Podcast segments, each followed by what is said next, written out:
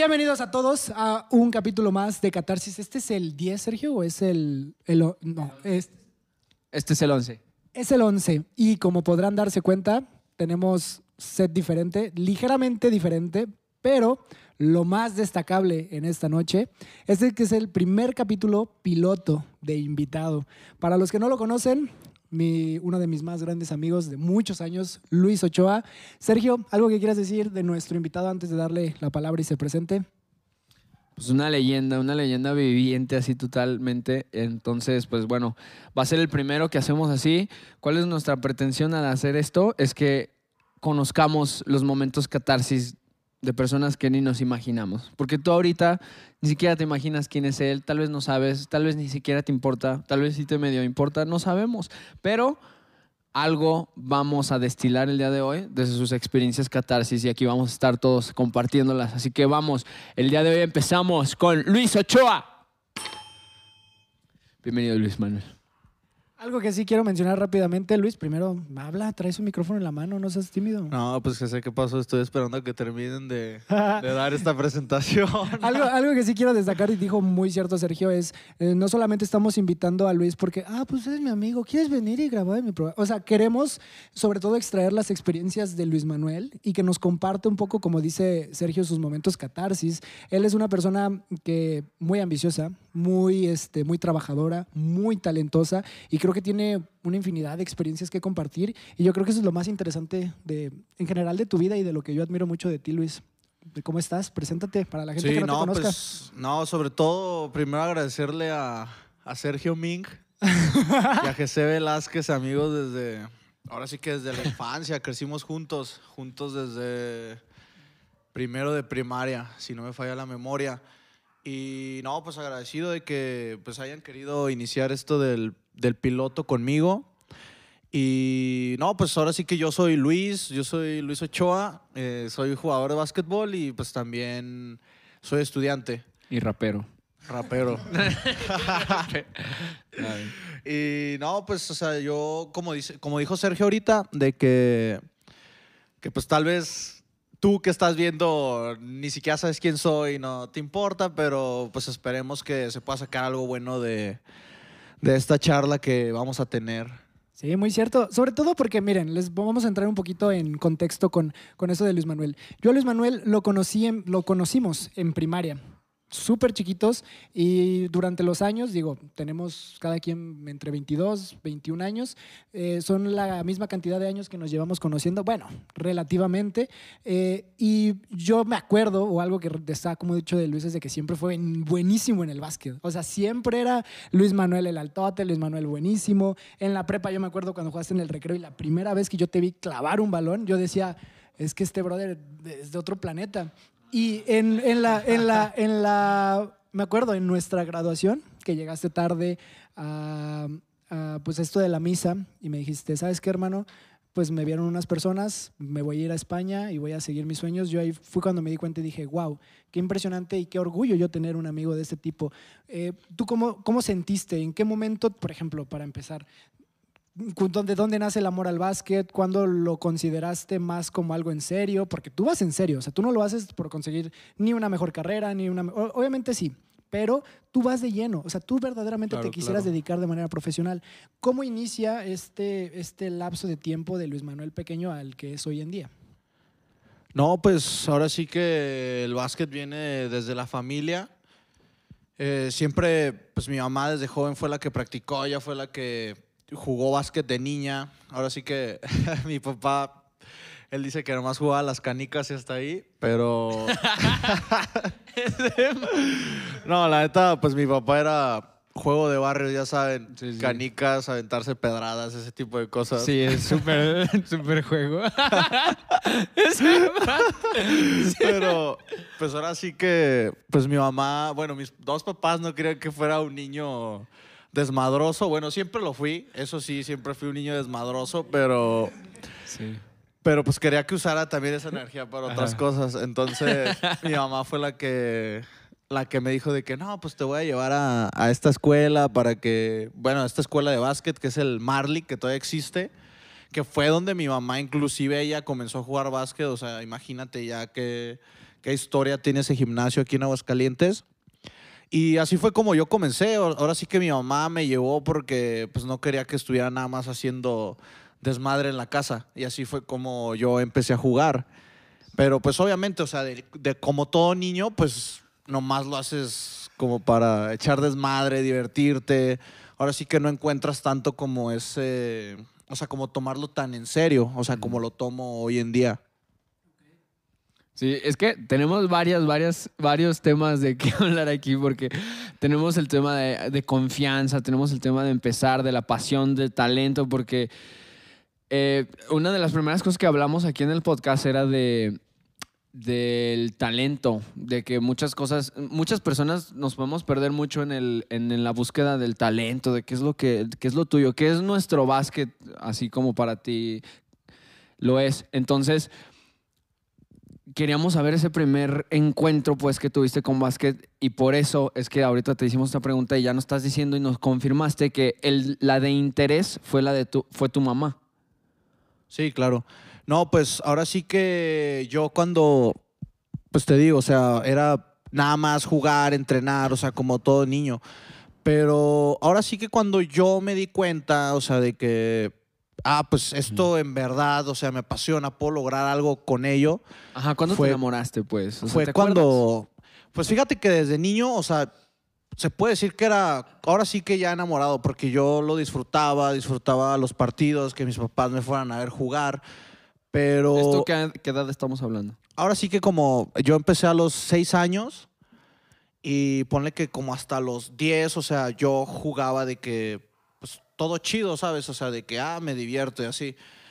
Pero yo en un, yo jugaba en un equipo que se llamaban los espartanos, si no mal recuerdo, inclusive, inclusive Sergio llegó. Es que mire, vamos a darle también un contexto. En ese equipo. Yo de niño yo era como el ser menos, menos, menos atlético que te pudieras imaginar. O sea, o sea, yo en atletismo tenía un menos, menos 120, así muy cañón. Sergio, Sergio era el niño que, que dibujaba en la escuela, que tocaba instrumentos.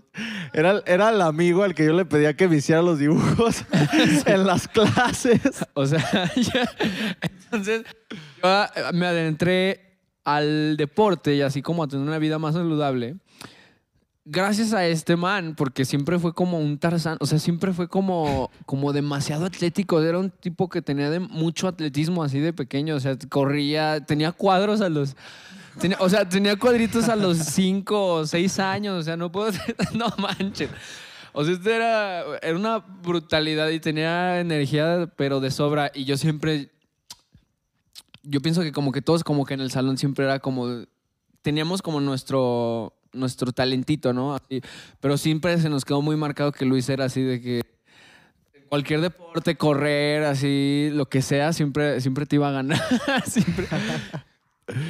No, es que eso, eh, bueno, eso se puede decir que la, o sea, yo desde chiquito era de que súper competitivo, o sea, en los, en los deportes, cualquier cosa que jugáramos, ahora, aún así nos agarráramos corriendo en el recreo, yo siempre quería ser el primero, era educación física y yo me picaba cañón, o sea, ya cuando dice Sergio que él se él se empezó a meter como más en eso, o sea, pues luego sí nos picábamos, inclusive yo me picaba con otro amigo que se llama Carlos Santos, él y yo eh. siempre nos picábamos, o sea, porque él, él también jugaba básquet, estaba así alto, y siempre estábamos viendo, a ver, ¿quién, se, quién era el mejor, quién se la rifaba más. No, sí, sí, existía un pique, o sea, desde bien morros. Sí, o sea, yo, yo me acuerdo, porque yo también, yo nunca fui tan deportista. Yo estuve bien, estuve en el básquet con ustedes, pero conmigo ya nada más era En el equipo B, Jesús. en el equipo B. en el equipo B. Ah, pues claro, sí. Voy a comentar esto rápido. Es que eso es lo que me, me, impresiona, o sea, porque yo hasta la fecha el básquet para mí sigue siendo como mi deporte favorito y yo lo amo, lo veo, o sea, de, de deporte básquet, o sea. Y se me, o sea, todo eso es solamente gracias a la pasión tan fuerte que tiene él, que tiene Luis, que nos hizo como un, un, jale gravitacional a juntarnos y hacer eso con él. No sé si me explico. Todos, o sea, si, si te pones a pensar, todas nuestro, nuestra bolita de amigos, todos jugaron básquet y quién fue el de la pasión principal, o sea, el, el principal, fue Luis. O sea, desde, desde pequeños como que nos jalaban, nos jalaban. Todos acabábamos jugando básquet y todos ya nos enamoramos del básquet y todo, pero siempre era, era este man. ¿Me explico? También, o sea, fuera, fuera de, que nos impulsaba mucho a ser, como hacer deporte en este sentido, también este espíritu que había en nuestra escuela de, de competitividad, pero buena. El hecho de que quieras superarte y siempre ganar y lo, lo podríamos como poner también de un lado muy cómico y divertido, porque era súper divertido que en los recreos jugábamos básquet y era como una competencia así de querer ganar y, y también eso pues forja, o sea, luego no nos damos cuenta, pero desde esos aspectos donde estamos en secundaria, somos unos niños pequeños, todos estos pequeños factores, y tú lo sabes hoy en día, hoy que ya te estás, todavía no estás completamente desarrollado, pero que vas encaminado a, te das cuenta que todo parte de tu personalidad, de cómo piensas, por qué haces las cosas, la mayoría de las cosas nacen en base a, eso, ¿no? Desde, desde que naciste, desde que tu mamá te llevó a entrenar al Marlick, desde que encontraste una pasión, desde que todo. A mí lo que me gustaría saber, Luis, ¿en qué momento tú dijiste, me puedo dedicar a eso? Porque obviamente hay muchísimos niños que, que tienen algún deporte y les encanta, Sí, claro. pero ven un poco alejado, ven como un sueño muy ah, grandísimo el hecho de me voy a dedicar de esto. En tu parte, ¿en qué momento dijiste, sabes qué? No es un hobby, no es porque mi mamá me está diciendo ve a entrenar, no es porque... No, me quiero dedicar a eso y el entrenamiento lo tomaste diferente. Eh, eh, ¿Qué edad fue eso? ¿En qué punto? ¿Y qué fue como que los cambios que empezaste a hacer en ti? Si fue de niño, o sea, ¿qué dejaste de, de- ser niño y qué empezaste a hacer a partir de esa decisión que tú tomaste? Pues fíjate que era lo que les iba a comentar hace, hace poquito, o sea, de que yo ya cuando vi más el básquet, así como de, oh, tengo que estar más comprometido con eso, o sea, fue cuando yo me cambié al Colegio Tierra Nueva, aquí en Aguas, y, o, sea, me dieron una beca, o sea, para jugar básquetbol. Inclusive este Sergio también se cambió a la misma escuela, los dos estuvimos en los tryouts ahí, los dos morrillos buscando pues una beca, ¿sabes? O sea, pues para ir a una escuela mejor. Ahí fue cuando, o sea, yo me di cuenta de que podía hacer algo. O sea, en esa edad, pues mis papás lo que me decían era como, tú mediante el deporte te puedes pagar tu educación. Tú usa el deporte como esa herramienta para pagarte la escuela. Y yo nada más, o sea, yo lo veía de esa manera, o sea, de que, ah, pues puedo irme a la escuela que quiera, puedo estar en una escuela que me guste. Sí, por este medio voy a ocuparlo para tener educación. Sí, De exacto. nada más era así. exacto, sí, yo nada más lo veía. Bueno, obviamente sí tenía esos Lo recuerdo pensamientos. claro. Obviamente yo tenía esos pensamientos de que, como todo niño, pues, ¿qué ves en la tele y qué te gusta ver? Pues la NBA, ¿no? Era, y te lo apuesto de que todos los niños que juegan básquetbol les preguntas qué quieren ser y te apuesto que el 95% te va a decir que quiere jugar en la NBA. Y yo estaba dentro de, de todos esos niños, ¿me entiendes? O sea, de que decía de que, ah, yo quiero jugar en la NBA, ¿sabes? O sea, como que tie- tienes ese pensamiento, tienes esa idea, pero pues obviamente todavía es algo como muy lejano para un niño de, de sexto de primaria, casi secundaria. Pero, o sea, ahí fue cuando yo empecé a ver el básquet así como de, ah, no, pues es como mi herramienta para poder pagarme una, pagarme una escuela. ¿Y ya- cuándo fue ese shift? Ese, porque hasta, termin, o sea, hasta terminando secundaria siempre fue así como, no, pues la escuela, la escuela, la escuela, la escuela. ¿Cuándo fue el, pum, o sea, de que decías, chance y sí la ando haciendo para pro? Pues ahora sí que tienes como, o sea, te digo, yo tenía como ese pensamiento NBA y obviamente eso ya es básquetbol profesional, pero, o sea, cuando yo veo así de que digo, no, pues en serio me puedo dedicar a esto, o sea, tengo un talento, pero además un trabajo, ¿me entiendes? O sea, porque muchas veces hay gente que no puede tener el talento, pero cuando trabajas lo acabas desarrollando, ¿me entiendes? Y fue cuando yo, o sea, como lo comentabas, ese, de que en tercero de secundaria, o sea, ya para pasar a prepa, o sea, me llega la oportunidad para poder irme a España a entrenar allá, a estar en la, en la CBA, que es una academia de básquetbol allá en las Islas Canarias. Y ahí es cuando yo digo, no, pues creo que voy por el buen camino para llegar a ser un jugador profesional. Que mira, antes, vamos por partes, porque una de mis preguntas que yo te quería hacer es, ¿cuál fue la primera oportunidad importante que te dio el básquetbol? ¿Dirías que fue esa? O sea, la primera que tú dijiste, ah, ok, esto ya va en serio. ¿Fue esa?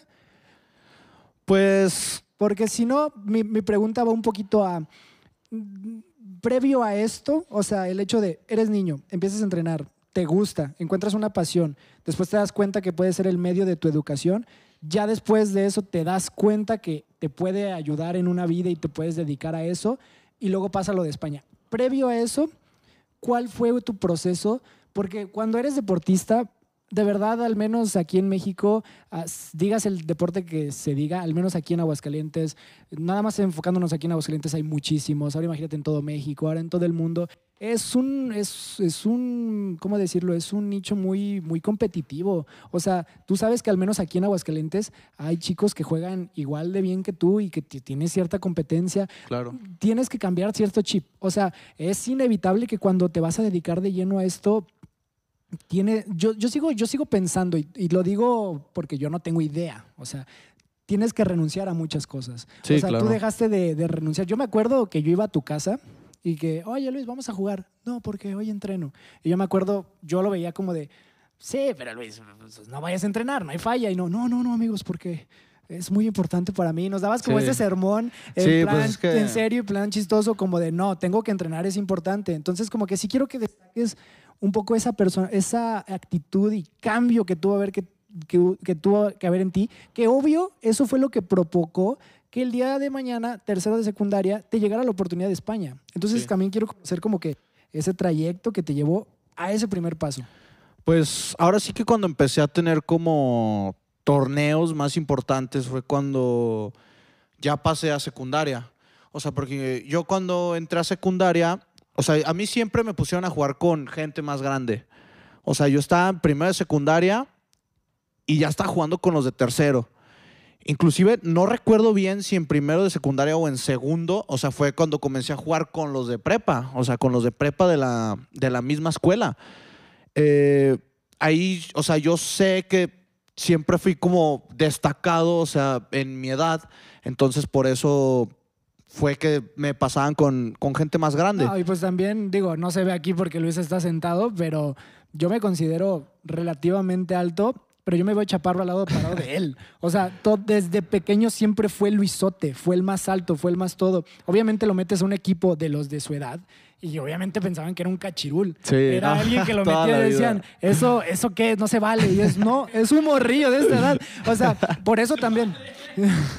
Y obviamente eh, yo me imagino que dicen, no, ¿sabes qué? Ah, o sea, trae talento, es muchísimo más alto y corpulento que los de su edad. No, métanlo con los de a de veras para que ahí se dé sus buenos golpes, ¿no? ¿Sientes que también fue parte de eso? Sí, claro, porque pues siempre fui de que el más alto, eh, entonces por eso igual siempre decían de que no, pues ya tiene como el cuerpo para estar con gente más grande. Ahí fue, o sea, en secundaria que empecé a tener como mis torneos importantes y está chistoso porque, o sea, todos esos torneos, o sea, siempre la mayoría fue con, con este Sergio, o sea, sí llegamos a Es que- viajar a es varios que- lados. Yo siempre me le mucho. O sea, yo le llegué a ganar a él en, en, en, básquet. Yo le llegué a ganar. Yo decía, yo sé que algún día, algún día voy a poder decir que yo le llegué a ganar ese. Ya después hay un shift- hay un cambio así, un punto donde ya, o sea, ya fue a la fregada este, ¿no? Pero en nivel, pero este, me le pegaba tanto que, también se desarrolló esa pasión en mí. Y entonces fue justamente cuando ya nos ponían a jugar a nosotros dos con los de prepa. Pero pues yo en ese equipo, pues yo era como la banca, o sea, como, como de que, o sea, sí trataba lo mejor de mí, pero él era, él era titular, pues, con los de prepa, me explico, no era como, o sea, era de los importantes del equipo de prepa, no sé si me explico. Sí, pero... Pero regresando un poquito a lo que te preguntaba entonces, ¿qué cambio hubo en ti? ¿Qué, qué, qué- cuál fue ese punto de cambio importante en tu vida? Que en ese momento te convertiste en Luis Ochoa, comprometido al básquetbol que te llevó a la oportunidad de España. Platícanos. Eh, pues te digo, o sea, yo creo que yo siempre me he considerado una, una persona, pues ahora sí que dedicada, o sea, que yo tengo bien, o sea, como lo que quiero alcanzar. Y sé lo que tengo que sacrificar, lo que tengo que dar, el extra, o sea, para alcanzar eso. Inclusive, o sea, pues siempre he sido de que súper aferrado, bien, bien terco, pero, o sea, te digo que yo en la secundaria fue cuando empecé a jugar como torneos importantes, o sea, torneos a nivel nacional, torneos a nivel estatal. Y ahí fue como donde mi juego empezó como a explotar, o sea, se me empezó a ver como el talento, ese avance, o sea, y yo empecé a ganar como premios así como en un torneo, estar en el quinteto ideal, el jugador más valioso, ese, ese tipo de cosas. Entonces, ahí es donde yo me doy cuenta, o sea, de que como que se empiezan a fijar en mí, ¿me entiendes? Y ahí es cuando yo me doy a la, pues ahora sí que a la tarea, ¿me entiendes? O sea, de que, ah, no, pues puedo, estoy en secundaria, pero ya escuelas de prepa se empiezan a acercar a mí. O sea, de que, ah, pues vente a mi prepa, ya inclusive en otros estados me empezaron a ofrecer becas, ese tipo de cosas.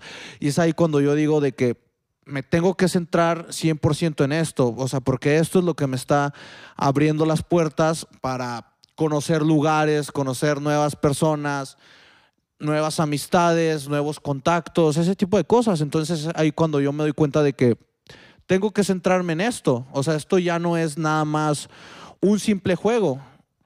Entonces ahí es cuando yo me doy cuenta de que puedo sacar grandes cosas a través de, del básquet. Ahora, llega la oportunidad, te vas a España. ¿Qué cambio? Porque estabas en secundaria. O sea, yo me acuerdo, por ejemplo, la mentalidad, cómo percibía las cosas yo en tercero de secundaria, que recién me acababa de graduar y entré a la prepa. No me imagino teniendo esa edad e irme totalmente solo a otro país a ya verlo de una manera ya más en serio. Si de por sí, estando aquí, pequeñas oportunidades como que si la prepa tal te ya te está guiñando el ojo, que si el torneo tal, que si el premio no sé qué, ya tú sientes ahí como un ah, pero el hecho de que ya te vayas a otro país, o sea, sí es algo muy destacable. O sea, de verdad, no cualquiera puede hacerlo, Luis. O sea, no cualquiera saliendo de la, de la, de la secundaria, vámonos, España, una oportunidad. Oportunidad de oro, que te abrió puertas, que te enseñó mucho, que entrenaste demasiado, que conociste muchísima gente, pero tú como niño de 16 años, 15, 15, 16 años, llegando así como, ay, hola todos, o sea, ¿cuál fue tu, tu experiencia en ese sentido? Pues ahora sí que, y yo cuando, pues te digo, o sea, ya iba a acabar la secundaria, pues todavía no estaba de que decidido qué es lo que iba a hacer yo con, pues ahora sí que con mi vida, a dónde, hacia dónde me marcaba la brújula. Pero ahí yo ya conocía a un entrenador, a Jesús Aragón. Yo ya lo, él era un entrenador que el dueño de la escuela llevaba para entrenarnos ahí en el Tierra Nueva. Entonces, un día, así de que súper random, yo estoy en mi casa y me llega un mensaje de Messenger y era un mensaje de él y me dice de que no, pues ha, sido, ha salido la oportunidad, ha, sido seleccionado pues para que te vayas a España, a una academia. Yo lo leo. Es que imagínate eso. O sea, en tu ámbito, en su ámbito también los que están viendo, imagínense ese sueño que ustedes, que, que ahorita son ese niño de, o esa persona que está luchando tanto, tanto por sus sueños y les llegue ese mensaje, esa carta, esa noticia de, ¿sabes qué? se te está abriendo las puertas. A lo mejor a Luis le llegó su primera en secundaria, a lo mejor a nosotros no nos ha llegado, quién sabe. Pero lo importante es seguir peleando. Sí, exacto. exacto, eso es 100%. Ahora sí que tú durante tu vida, pues obviamente vas a tener esa montaña rusa, esos altos y bajos. Y o sea, inclusive yo en estos momentos a veces he sido como de, ¿qué pedo? O sea, yo quisiera que ya quisiera hacer esto, ¿me entiendes? O sea, ya quisiera poder estar haciendo esto. Pero, no sé, yo creo que como tú dices, o sea, todo va a ir llegando a su tiempo, ¿me entiendes? Cuando, cuando tiene que llegar, cuando estás listo para afrontar eso. Sí, como que muchas veces la gente se desespera. La otra vez lo estaba hablando con Sergio me decía, muchas veces la gente que se dedica a crear contenido de este tipo, como nosotros con el podcast, empieza a tener como que ciertas flaquezas porque se desespera. De primera quiere que todo el mundo lo vea y lo escuche y todo, y como que se desespera porque no está pasando y se, se concentra demasiado en eso que llega un punto de, de desesperación temprana que no era el momento, pero se frustró y lo dejó cuando apenas estaban haciendo, cuando apenas, porque es un trabajo largo que lleva mucho tiempo, digo, es toda tu vida. O sea, estamos hablando de que tienes 22 años, 22 años. 21, ya casi 21. 22. O sea, el hecho de que ahorita tú te encasilles a, es que yo quisiera, Sí. si llegara, por ejemplo, ¿quién, te- quién admiras mucho? Lebron, y le dijeras, es que no, no quiero ser, te diría Lebron, hermano, relájate. O sea, siento que también es un poquito tener esa mente fría y sobre todo paciencia, que a la mayoría se dice fácil, Sí. pero nos cuesta demasiado, de es poco a poco, es un proceso largo y disfrutar los pequeños pasos. O sea, en su momento disfrutaste que si la medalla, que si el trofeo, que si el reconocimiento, que si la noticia, que si tal. Y es ir disfrutando y sentir que son unas escaleras, escalón escalón, que va subiendo. Entonces, qué chido que lo pienses así. Sí, es claro. muy importante que O sea, no sobre todo, o sea, porque hay que verlo como un maratón, ¿me entiendes? O sea, es, es- la vida es, es un maratón, ¿me entiendes? O sea, no es de que una carrera de 100 metros y, ah, bien rápido, las cosas se van a dar. O sea, puede que con unas personas las cosas se den rápido, ¿me entiendes? Pero así estaba destinado, se puede decir, que fuera para ellos, ¿me entiendes? Pero la cosa, o sea, que tú tienes que hacer es aguantar, ¿me entiendes? Aguantar, seguir avanzando, seguir avanzando. Y yo creo que las oportunidades acaban llegando para los que saben aguantar y los que siguen trabajando. O sea, que no pierden como esa visión de yo quiero esto y no me voy a cansar hasta que lo logre, ¿me entiendes? Entonces, yo creo que es algo como súper importante. Ahora, bueno, hasta ahorita han sido así como todas las los highlights. Bueno, no han sido todos, obviamente tiene muchísimos, ¿no? O sea, un buen de medallas, un buen de momentos. La otra vez lo estábamos viendo en, tele yo me acuerdo que, o sea, el comentarista se la pasaba diciendo, es que Luis Ochoa es el mejor equipo, es el mejor jugador de, equipo de los borregos y sabe qué, y es que casi, casi que, decía, básicamente llegaron a las, a la- a las a las finales, y o sea, donde va es como una eminencia, ¿no? Básicamente. Ey, ey, sí. Ahí. Donde, donde va es como una eminencia, ¿no? Básicamente. Pero lo que quiero yo, ahorita en este momento, es que ahorita ya saben que son así, este, que, que, que Luis es así un jugador y ya muy bueno, hiper talentoso, hiper todo.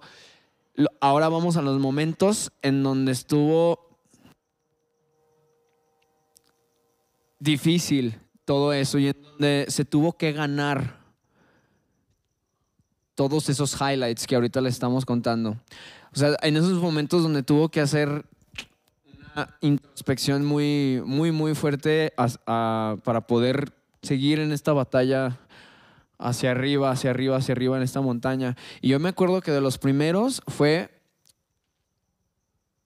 cuando tenías tipo, porque empezaste a jugar como a los 5, 6, yo qué sé, y como a los 7 hubo una experiencia que, que dijiste, ¿sabes qué? Ya tengo suficiente del básquet, mejor voy a hacer otra cosa y estuviste patinando porque Sí. pues, tenía, ta- tenía tanto No, atletismo, ajá. no sé los, los números, pero básicamente ahorita que nos cuentes esa experiencia, Sí. en resumidas cuentas, y, y, y tuvo esa experiencia, se, tenía tanto atleti- atletismo que dijo, pues voy a hacer otra cosa, se puso a patinar y luego volvió a nacer esa pasión por el básquet y de ahí ya nunca se detuvo. Esa es la primera, porque yo tengo- también tengo varias dudas, varias cosas de las que vamos a hablar aquí ni siquiera nosotros nos imaginamos, así que esto es inédito. que- yo antes, este, yo pensé, fíjate, yo pensé que a partir de esta primera oportunidad de España, como que de ahí iba a originar muchísimos pues, altibajos y como que problemas. Yo dije, pues a lo mejor el Luis Manuel, previo a eso, nunca tuvo que momentos difíciles ni de nada. Pero ahorita que está diciendo Sergio, el hecho de que me digas, no, claro que sí, yo a lo mejor desde a tal edad tuve estos problemas, sería interesante que lo comentaras porque los vamos a comparar ya después y los de ahorita, para que veas también ciertos cambios y, y tú veas como que en retrospección cómo fueron los problemas de el Luis Manuel de antes, el de hace, hace poquito y el de ahora y cuáles podrían llegar a ser el día de mañana. A ver, platícanos, Pues, por ejemplo, lo de los a esa, esa experiencia que, que dice Sergio, no, eso siempre, pues lo he tenido como súper grabado. O sea, yo tenía como, como 10 años, si no mal recuerdo. O sea, yo, yo estaba en el equipo, antes aquí en Aguas había, había un equipo que era como la, como la selección, ¿me entiendes? Que era como la selección de Aguascalientes. Y la verdad, habían jugadores muy buenos. eh, la mayoría eran más grandes que yo. Era, creo que 99, 98 y creo que yo era el- éramos como unos tres jugadores que éramos 2000, que éramos como los chicos. Y la verdad, en esos tiempos en ese equipo no, habían jugadores muy buenos. Entonces, pues yo era parte de ese equipo y en un torneo, o sea, todavía me acuerdo, o sea, estábamos en un partido... ¿Te agüitaste o qué? No, no, no, no, no, pero pues me estoy acordando. Era un, un partido importante, creo que era la semifinal, si no mal recuerdo. Y yo me acuerdo que llevaba todo el juego, o sea, de que en la banca. Pero pues, o sea, tú como, yo tan siquiera como niño, pues me desesperaba. O sea, pues yo lo que quería era, era jugar. Y todo el juego en la banca, todo el juego en la banca, y no entraba. Y yo así como de, pues, ¿por qué no me mete? O sea, yo creo que puedo aportar algo. Y ya, pues en eso el entrenador dice de que no, Luis, ven, párate. Y ya voy con él y me dice de que no, cambio, ya vas a entrar. y ya entro a la cancha y él, y haz de cuenta de que sacan los otros jugadores, pasan como dos segundos y se acaba el juego. Y yo así como de, ¿qué pedo? Pues a qué entré. Y, Eso agüita, ¿no? Siendo Sí, jugador, hay jugadores que dicen, no, claro, no importa los minutos, yo estuve ahí y di mi máximo. Ajá, Sí. Pero eres un niño. De todas maneras, este, sí, te entiendo, claro. Sí, pues es que no estaba como, no estaba como acostumbrado a eso. O sea, dije, ¿por qué? O sea, ¿por qué? Y me agüité y se acabó el partido y le dije a mi mamá, ya no quiero, ya no quiero jugar básquet. Así de que, ya no quiero, ya, ya marté, ya no quiero saber de esto. Y ahí fue cuando, pues dejé de jugar básquet. Y pues yo por hacer algo, descubrí el patinaje, el patinaje artístico. y nada, no te creas, era patinaje de velocidad. Creo que lo hice como por un año, algo así, un poquito menos. La verdad no recuerdo, pero era patinaje ahora sí que de, carreras, patines especiales para eso, patines que se les cambiaban las ruedas para pista o para cemento. Neta, todo cool. Inclusive siento que sí destaqué, o sea, sí gané medallas en, en patinaje, sí fui a competir a nacionales, pero no sé, o sea, como que no, como que no me llenaba, o sea, no me llenaba de- del todo. Y pues como que hubo ya después de un año, como que no me encontraba, decía, en verdad esto es lo que quiero hacer. Y ya, o sea, de un momento a otro le dije a mis Ese es papás, el momento catarsis. Número uno. les dije a mis papás de que no, pues ya no quiero hacer patinaje, quiero volver al básquetbol. Y mis papás así como de, ¿estás seguro? Eh, ¿Estás seguro que en verdad quieres volver al básquet? Así les dije, sí, sí quiero volver. Porque era buenísimo también en patinaje. Entonces era así como, ¿qué pedo? ¿Dónde lo metemos? Sí. Es que yo sí quiero mencionar, yo sí me acuerdo de que hubo un tiempo donde te gustaba el patinaje, pero esto que estás diciendo de dejé el básquet porque me entró un bloqueo y lo dejé por completo y me dediqué al patinaje y ya estando ahí dije, no, mejor no. Eso jamás me enteré. Hasta yo estoy aprendiendo cosas y digo, neta, o sea, te Sí. juro que tus, tus, tus peleas más importantes, por decirlos así, fueron hasta después, pero el hecho de que te haya pasado eso está interesante. Sí, fue, fue como el, el primer momento, o sea, en el que dije, nada, o sea, la neta el básquet, pues ya, o sea, no es como lo que quiero. Pero pues luego acabé descubriendo, o sea, como que hubo algo dentro de mí que me dijo, no, o sea, vuelve al básquet. Eso. Si lo pudieras poner en palabras, ¿qué es eso? Es como, ¿sabes? O sea, como que tienes esa espinita, ¿me entiendes? O sea, como, o sea, yo tenía como eso así de que es que eres bueno, o sea, nada más fue como un berrinche en su momento, ¿me entiendes? O sea, como una emoción de un niño de 10 años, ¿me entiendes? O sea, cuando yo ya no quise pues jugar, o sea, ¿sabes? O sea, pues jugar básquet. Y ahí fue cuando yo di, como que algo dentro de mí me decía, tienes que volver a esto, o sea, es lo que en verdad te gusta. Y porque, o sea, es lo que te digo, o sea, que yo desde niño siempre decía de que, ah, yo quiero jugar en la NBA, yo quiero ser jugador profesional. Entonces, como que ese sentimiento seguía dentro de mí, ¿me entiendes? O sea, como que nunca se fue, nada más necesité como ese descanso. Dirías que fue como una especie de voz, porque ¿Te acuerdas cuando hablamos de los talentos y decíamos, no, es que cuestiónate y conócete y escucha lo que tú sientes? ¿Dirías entonces que es como una voz, Sergio? O sea, lo que él escuchó, de eso que tanto estamos hablando, que, que le decimos a la gente, eso que tú sientes, hazle caso, que fue lo que hizo Luis Manuel y dijo, sí, está chido el patín, pero aquí dentro de mí me está diciendo otra cosa y vamos de nuevo. ¿O tú qué piensas en eso? Pues es la brújula interna, o sea, son imágenes, son todos. Y justamente lo mencionaste antes de que decías, no sabía hasta dónde iba a llegar mi brújula. Y, y, pues esa fue la brújula, esa fue tu estrella norte. O sea, decías, es que pues, siento esta.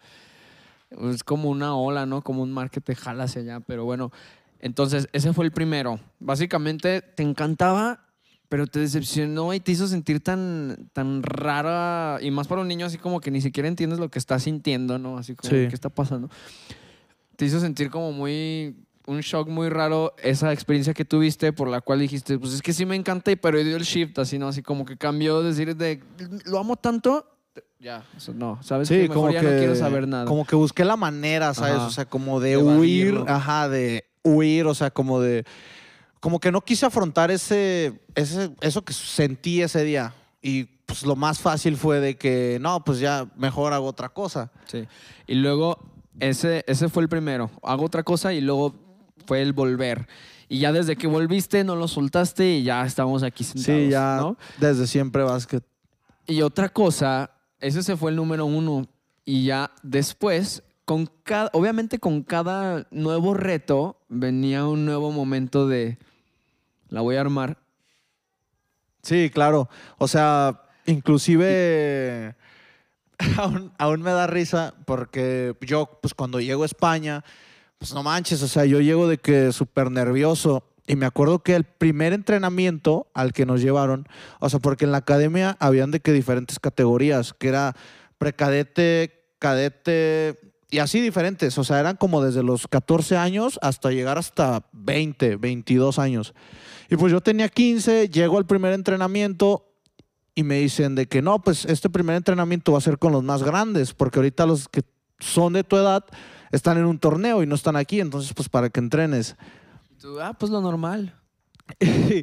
Ajá, pero no, o sea, yo llego al, al entrenamiento, llego al gimnasio y no, veo acá de que güeyes gigantes, más de dos metros, mamados, clavando el balón. Y yo así como de qué pedo, Es que pues, porque para- pues ¿dónde estoy? Es que imagínate, para que Luis diga, vatos súper altos clavándolo, o sea, ya era otro nivel. Sí, claro. Aquí eras el más bueno, pero eras como de Aguascalientes y de la zona de así, como que ya destacaba nacionalmente, pero ahí ya estaba con jugadores ya de talla pues ya internacional, Sí, que claro. tenían una historia justo como él, eran buenísimos donde eran y los llevaban todos a que se concentraran y se hicieran más buenos los mejores contra los mejores. No sé si me explico. Entonces, Sí, así chido. es. Entonces ese fue un momento de, what the fuck, o sea, la armo, la voy a armar y todo lo que eso conllevó. A ver, adéntrate a eso. Sí, pues, o sea, te digo, o sea, ya pues, obviamente yo estaba de que nervioso, o sea, estaba como nervioso, pero pues yo sabía a lo que iba, o sea, algo dentro de mí me decía de que no, pues vas a ver gente muy buena, o sea, y tienes que como estar listo para esto. Entonces, ahora sí que como que me motivaba, o sea, los veía y decía, no, pues si voy a jugar contra ellos, pues, o entrenar contra ellos, pues tengo que aplicarme, tengo que perder tal vez ese miedo a que sean más grandes o estén más mamados, más atléticos. Pero ahora sí que algo que me gustó es de que desde el principio, o sea, como que te aceptan, porque era, era una, es una academia internacional, entonces habían jugadores de todas partes del mundo, habían chinos de África, de Europa, de, habían más de aquí de América, habían más mexicanos. Y, o sea, como que eso, como que ese mismo que te arroparan los demás, como que pues eh, te daba confianza, o sea, como para hacer las cosas. Pero pues obviamente, o sea, siempre en los entrenamientos jugábamos con, o sea, los entrenamientos eran todos, o sea, todos los de la academia, no importaba si eras de los chicos o de los grandes, tú ibas a jugar contra todos. Entonces, o sea, como que muchas veces, o sea, sí decías así de que, ah, pues hago una jugada y uno de los más grandes me tapa o, o me quitan el balón, entonces como que pues sí te pega, o sea, como que dices, como si te quedas así como de, ah, rayos, o sea, ¿por qué? O sea, no, no es no es tan fácil, o sea, como yo me lo pudiera llegar, haber imaginado. Es el periodo de estiramiento, ¿no? O sea, donde dices, no la estoy dando, necesito elevar el nivel que yo ya sabía que, te- que tengo, pero no me está siendo suficiente contra estos. Sí, claro. Entonces necesito... Sí, arriba. dar como, pues ese estirón, o sea, te digo, o sea, yo la verdad sí, tan siquiera en el equipo, que era de mi categoría, con el que yo jugaba torneos, así siento que hice un buen papel, siento que hice mi parte, o sea, como jugador hice mi rol, lo que me tocaba, y siento que, pues en- con ese equipo hicimos cosas grandes, o sea, sabes, cada quien haciendo lo suyo, yo te digo, o sea, siento que hice mi parte, siento que en algunos juegos destaqué, y muchas veces, o sea, contra otros equipos habían de que jugadores así de que súper grandes, o sea, eran negros, africanos, así mamadísimos. Pero aún así, yo me siento, o sea, de que conforme, porque muchos de esos juegos me di el tiro, ¿sabes? O sea, de que contra ellos y les llegamos a ganar y pues sientes como esa satisfacción, así como de, pues es que puede que físicamente no estemos igual, pero la neta, los huevos, pues aquí los traigo amarrados, ¿me entiendes? Y, y no, pues no me da Sí. miedo pegarme el tiro contra ellos, ¿sabes? ¿Qué va? Muy interesante. Como dice Sergio, fue ese, ese momento de te meten a un lugar donde te meten con gente más buena con el fin de que ya digas, aquí se juega este nivel y te adaptes. Yo tengo una pregunta, así rápidamente. La otra vez yo te estaba platicando de cómo, cómo es esta, eh, eh, este ambiente con las personas, eh, o sea, en el sentido de deportes. O sea, por ejemplo, tú ahorita que estás con tu equipo, ¿cómo es esta, esta onda, esta personalidad, este ambiente con los jugadores? Y tú me dijiste, no, pues es competitivo, es echarse carrilla, es estarse, todo eso.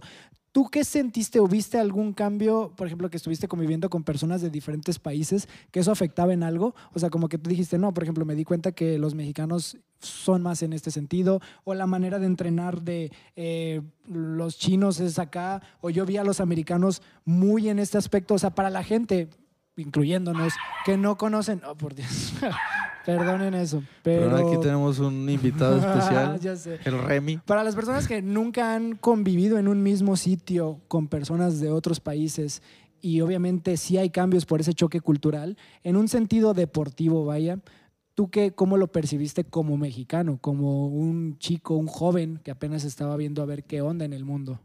Pues ahora sí que lo que me sorprendí así demasiado y creo que sigo llevando hoy en día es de que las formas de entrenar son, siento que México está aún por detrás, o sea, de, de lugares como ahora sí Europa, en específico España, que es donde estaba yo, porque por ejemplo en España es entrenar mucho fundamento, habilidades personales, seguir mejorando tú como jugador.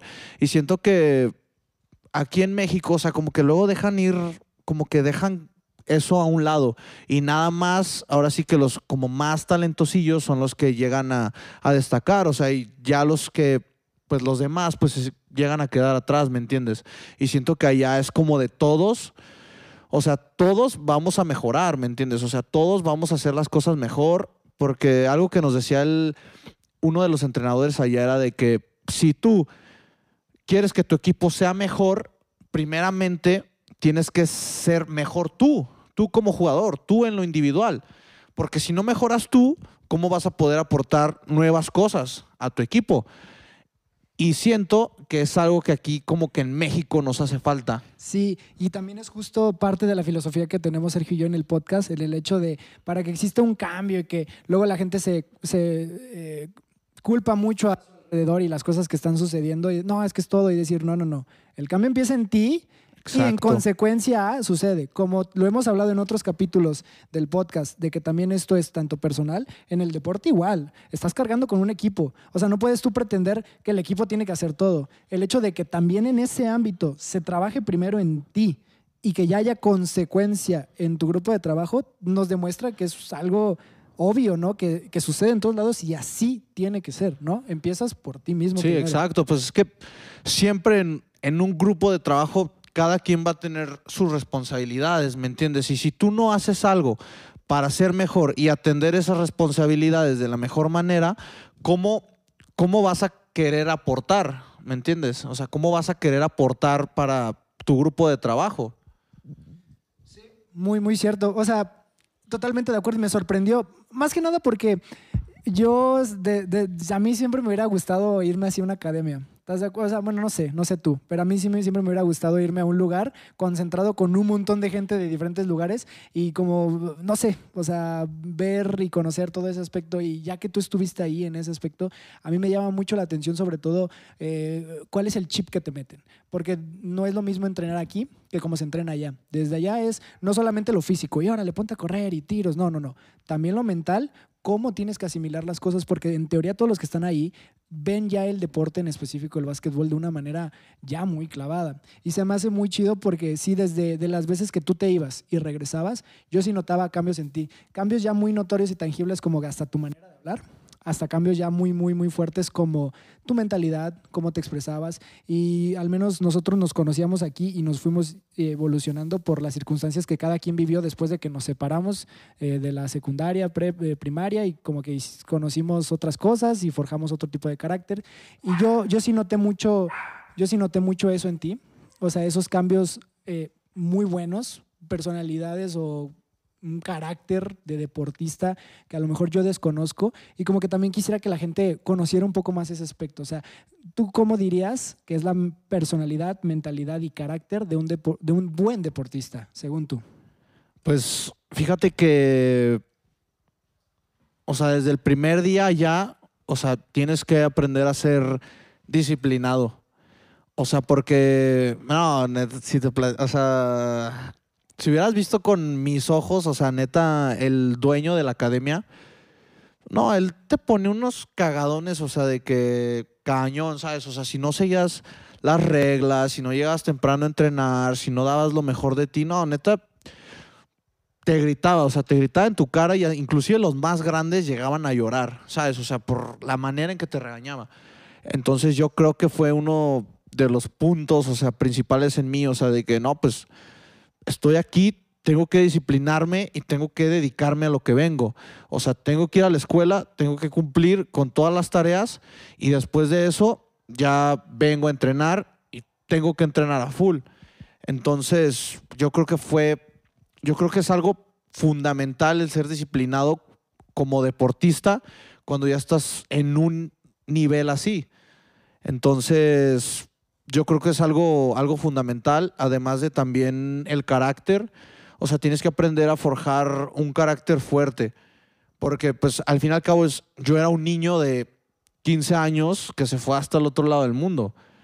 Y pues no tenía a mis papás, o sea, obviamente hablaba con ellos, pero tenías que aprender a ser más fuerte. O sea, porque pudiera que te sintieras triste, o sea, tú tenías que aprender a salir de eso. O te enojabas, tú tenías que encontrar la manera como de calmar esos sentimientos. Eh, yo creo que es algo igual que te digo que es muy importante, o sea, tan siquiera para mí el, el carácter, o sea, inclusive tenía que, tuve que aprender a, a manejar mi dinero, o sea, yo... Y así, pues, o sea, te digo varias, varias cosas, o sea, que yo creo que pues fueron como muy importantes para mí, para un deportista, no importa que ya, que fuera pequeño, pero pues tuve que aprender a hacerlo, o sea, si en verdad sentía yo que pertenecía a ese lugar, o sea, para dar el ancho. Ahora, estando allá, nunca hubo un punto donde dijiste, ah, chale mi familia, ah, chale mis amigos, ah, chale Aguascalientes, no sé si quiero esto, me empezó a pesar a lo mejor la distancia, no sé si dormía solo, que dormías y veías al techo y decías, ah, caray, estoy en España, el que está aquí al lado, pues es un, es un chino, pero y mis amigos, o sea, nunca te pesó así que dijiste, Pues no, cámara. O sea, te digo, o sea, yo desde el momento en el que me dijeron de que aquí está la oportunidad, o sea, fue de que la voy a tomar.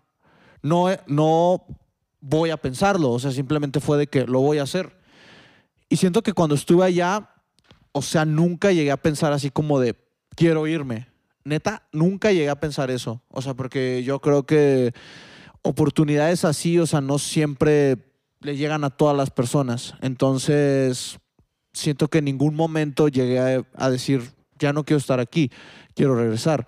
Obviamente hubieron como momentos tristes, o sea, porque todo el año que estuve allá fue seguido. en ningún momento volví, no volví para Navidad, ni para los cumpleaños de, mi- de mis familiares, ni para Año Nuevo, ni todo ese tipo de cosas. Pero yo estaba consciente de que era lo que quería. O sea, en todo momento yo dije, esto es lo que quiero y aquí se empiezan a ver más re- recalcados los sacrificios que tengo que tomar si esto es lo que en verdad yo quiero hacer.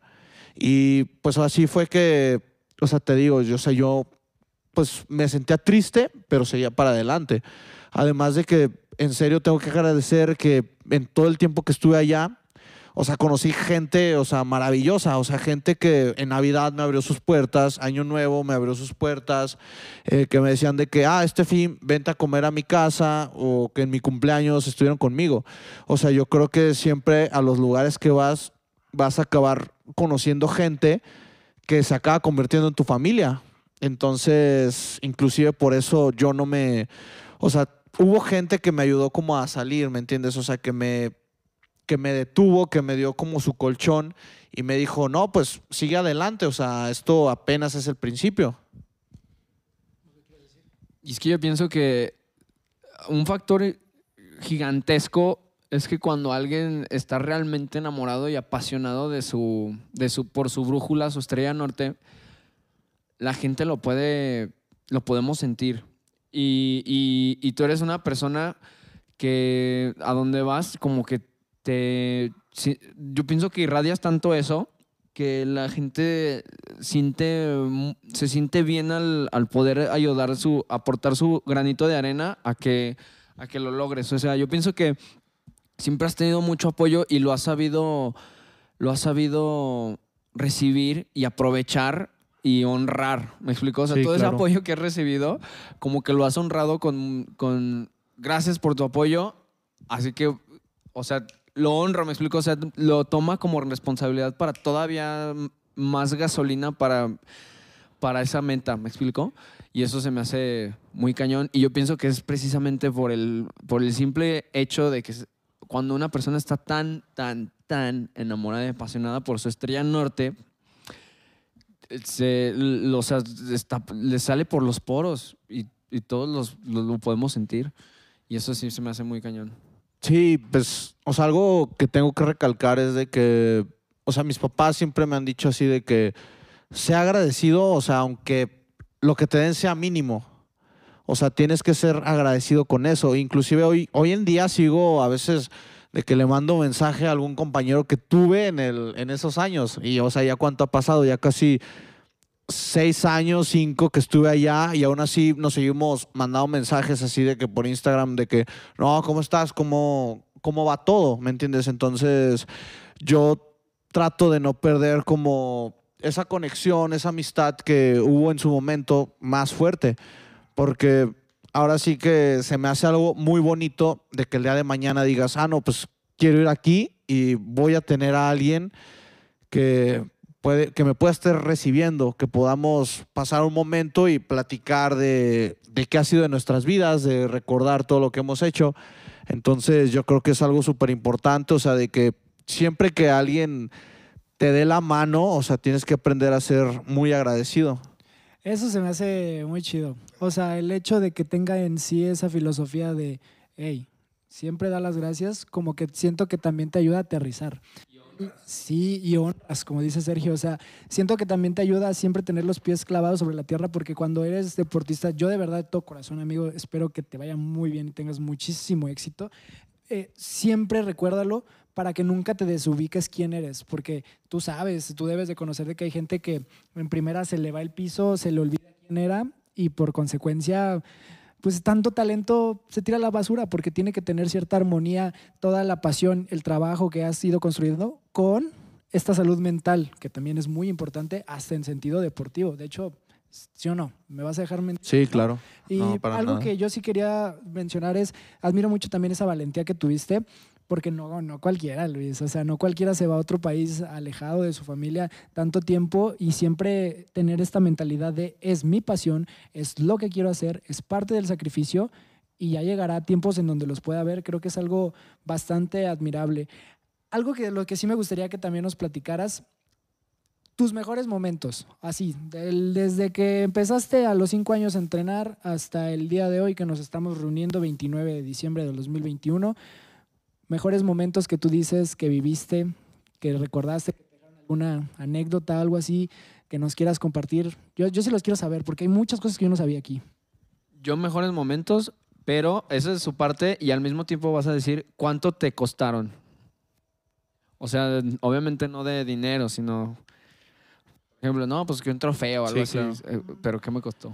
Pues O sea, para que veas que no fue gratis, pues. yo una de las cosas que, que recuerdo muchísimo es de que haz de cuenta que, o sea, yo cuando estaba en, en España, pues habían varios jugadores, o sea, que de la academia que eran jugadores que participaban con el equipo nacional de su país, que eran parte de la selección. Yo ahí en España ya tenía compañeros como, como Diego Willis, como Antonio Álvarez, que ellos ya habían sido selección México. Y o sea, y a veces a mí me preguntaban así como de, ¿y tú ya fuiste? Y era así como de, no, pues todavía no. Y o sea, yo pues me quedaba de... que- Palabras, ¿no? Todavía no. me quedaba así como de, no, pues aún no, pero pues no sé, o sea, porque pues tenía como ese, como esa duda de que pues no sabía cómo se manejaba ese tipo de cosas, pero yo sabía, o sea, lo digo así, o sea, yo sabía que iba a hacerlo.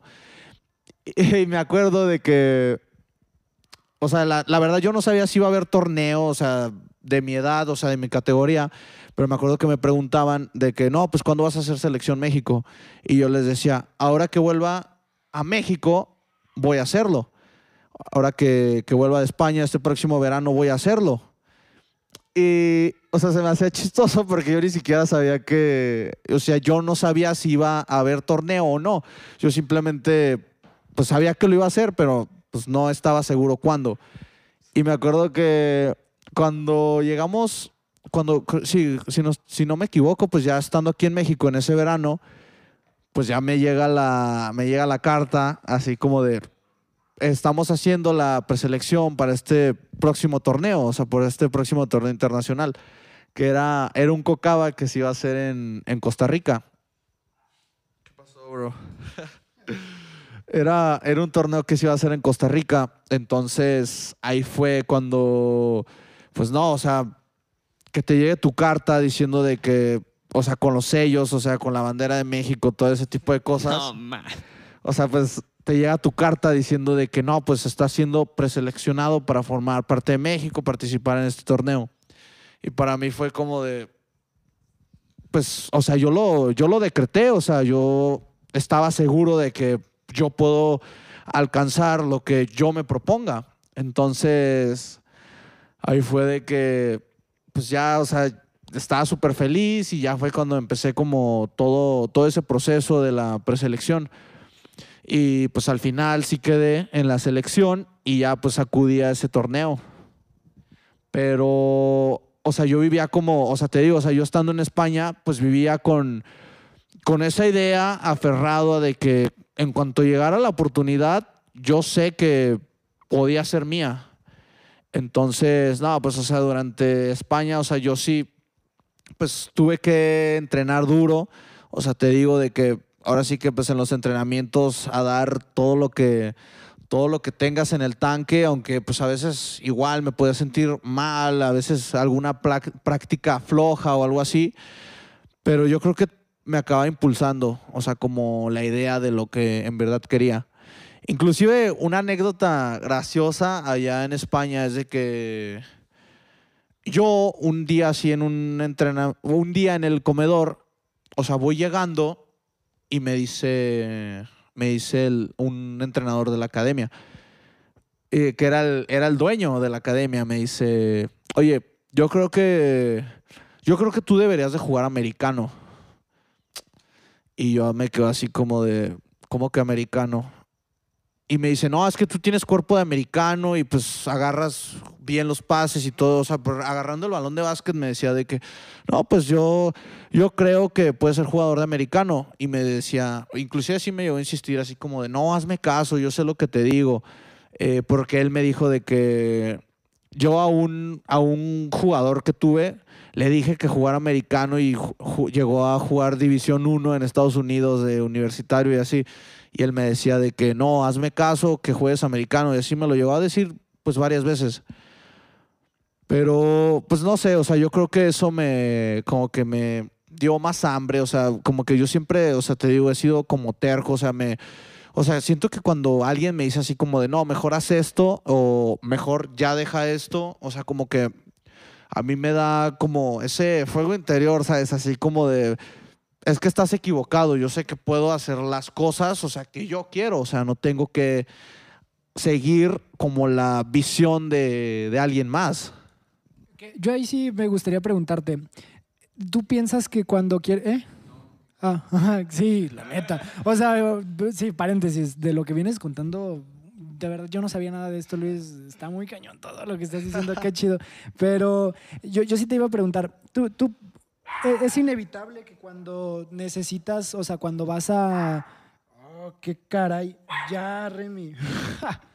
Pero bueno, cuando vas encaminado tú a querer lograr una meta de este tipo, este, tienes que tener esa mentalidad indudablemente, ¿no? O sea, como de, pues sí, rebelde, de decir, ¿sabes qué? Lo voy a hacer. O sea, porque también verse al espejo y decir, yo puedo hacer las cosas, yo lo puedo lograr, eh, también es una actitud buena de cierta manera, porque tienes que balancearla para no caer tampoco como en un ego de decir yo soy lo máximo, pero sí también reconocer yo soy capaz de hacer las cosas, porque también tú cada vez que sales a un partido o te levantas todos los días, te tienes que ver al espejo y decir yo soy capaz porque te estás encaminando a ese sueño. Entonces, claro que tienes que tener también esta mentalidad, pero ¿qué tanto la equilibras? Porque es peligroso. El hecho de que te, vayas más para allá ese talento que traes ahorita, lo hablamos hace un tiempo en el capítulo, se puede llegar a convertir incluso en tu defecto si no sabes balancear correctamente.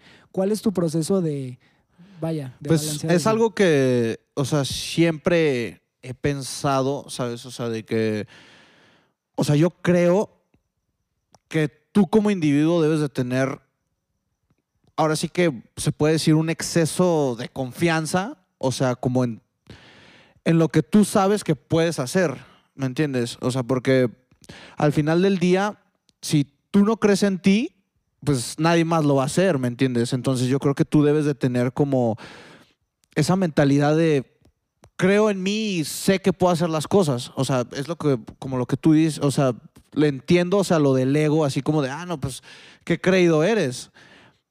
Pero, o sea, yo creo que no necesitas como decírselo a las demás personas. O sea, de que, ah, no, yo lo puedo hacer y tú estás mal, ¿me entiendes? O sea, yo creo que ahí es cuando te tienes que dar cuenta de que tú en silencio haces tus cosas. O sea, tú crees en ti y haces las cosas. No importa que los demás digan de que estás mal o no puedes hacerlo. O sea, yo creo que ahí es cuando tú debes de aprender a cerrar la boca a ponerte a hacer las cosas y que los resultados, ahora sí que esa, esa frase que muchas veces se dice, o sea, dejar que tus resultados sean los que hagan el ruido, ¿me entiendes? Que sean los que hablen. Pero yo creo, yo creo muy duramente en eso, o sea, de que tú tienes que creer en ti y a veces hasta de más, ¿me entiendes? Porque pues nadie lo va a hacer. Y si nadie lo hace, pues tú tienes que estar seguro de lo que puedes llegar a alcanzar, tú tienes que estar seguro de lo que puedes llegar a lograr. El punto clave aquí es que yo pienso que en ningún momento ha dicho que es el mejor.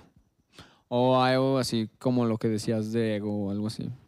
Es, siempre era capaz, yo puedo, capaz, yo puedo, y esa creencia en mí. ¿Me explicó? Y en ningún momento se no tiene ni chance de confundirlo o de pasarse porque no está jugando el juego del ego, o sea, está jugando el juego de yo creo, yo puedo, me la sudan. yo, yo lo decía un poquito más por el balance, no estoy diciendo que tú, o sea, porque tiene toda la razón Sergio y qué bueno que lo aclaró. En ningún momento, en todo este rato, tú lo has dicho, yo soy el mejor, pero sí me encantó eso que dijiste de es un es un tema personal de que tú tienes que saberlo y tú te la tienes que creer porque nadie más lo va a hacer. Y ese, al final de cuentas, es tu motor que te encamina a las cosas que uno va logrando. En tu caso, el que te encaminó a todas estas oportunidades. La neta, yo lo decía más como también para los que nos escuchan, nunca confundan. Alguien que tiene todo para decir yo soy, yo soy lo máximo, no lo hace. Se enfoca en puedo, trato, trabajo y, y- y que lo tiene como en un tema de es mío, es personal. Yo me lo digo a mí, me lo creo y mis resultados son los que, los que, los, los que demuestran. Porque si mucha gente eh, habla a veces de más, insisto, no estoy diciendo de ti, hay mucha gente que habla de más y no tiene resultados. Y el hecho de que tú le des tanto énfasis a los resultados, eso hace que la gente ya no le quede alternativa de ver que el, todo el trabajo que llevas haciendo da resultados. De verdad que Sí, es que, o sea, siento que al final, o sea, todo lo que yo hago es como una competencia, o sea, conmigo mismo. O sea, yo creo que todo es responsabilidad mía. Eh, por el hecho de que yo soy el que tiene que entrenar, yo soy el que se tiene que cuidar, yo soy el que tiene que tocar puertas, ¿me entiendes? O sea, como para buscar oportunidades. O sea, yo tengo una competencia conmigo mismo, o sea, como para lograr lo que tú quieres. O sea, ya, o sea, en mi caso deportista, pero no sé, o sea, por ejemplo, con Sergio, de que yo quiero ser el mejor músico, ¿me entiendes? O sea, yo me tengo que poner a- en la laptop a crear música, escribir letras, no sé, irse a tocar a, a los restaurantes, ¿sabes? O sea, yo creo que cuando tú, cuando tú quieres, o sea, hacer algo, o sea, vas a encontrar la manera. Vas a tocar puertas, o sea, porque no importa que se cierren 15, o sea, yo creo que yo tengo esa filosofía de que para el que trabaja y en serio da todo por lo que quiere, alguna puerta se tiene que abrir, algún resultado tiene que haber. Entonces, es por eso que yo tengo como esa competencia conmigo de que no pares, no pares, no pares. La oportunidad tiene que llegar. Qué cañón. Que de verdad, Luis, o sea, no. Obviamente se lo estás diciendo a la cámara y a toda la gente que lo está viendo. Pero ah, también hasta Sergio y yo luego decimos, lo que hablamos no lo hacemos como queriendo dar una cátedra a las personas. También lo hacemos para. Y de hecho aquí no hay nadie. Estamos hablando nosotros. Y lo que tú estás diciendo no digo, ah, se lo está diciendo a la cámara. No, claro que no. Yo lo estoy escuchando y. Pues obviamente el hecho de que alguien que venga de ti y diga, ve y toca puertas y aunque sea una se tiene que abrir. Y para la persona que trabaja día y noche y se esfuerza, algo va a haber, pues obviamente a mí me hace reflexionar mucho y me hace pues pensar más de esa manera, sobre todo para cada quien tiene sus sueños, independientemente sea cual sea el de cada quien. Creo que al menos a mí me motiva mucho y hasta, fíjate, eres mi amigo, te conozco de años, hemos platicado infinidad de horas, pero este ámbito tan de ti no lo conocía y yo creo que como yo, la mayoría de la gente, no sé, Sergio, también se está beneficiando un poco de todo lo que tú estás compartiendo. ¿O tú qué piensas, Sergio? Sí, totalmente. Y dijiste, otra cosa que has dicho ya dos veces y, y es factor hiperclave es el del tanque, o sea, darlo todo lo que tienes en el tanque. Y es muchas veces nos cuesta, o sea, ahorita nada más escuchamos el, el, no, pues entrenar duro y entrené muy duro y pues por eso llegué a la selección. Y pues es que en realidad es así de sencillo, es lo que hablamos de, no es lo mismo fácil que sencillo, ¿me explico? Es así de sencillo, pero no es fácil porque tienes que darlo todo lo que tienes en el tanque. O sea, cuando tú, tú, uno siente cuando todavía no lo has dado todo en el tanque. ¿O tú qué opinas eso al Sí. respecto del tanque?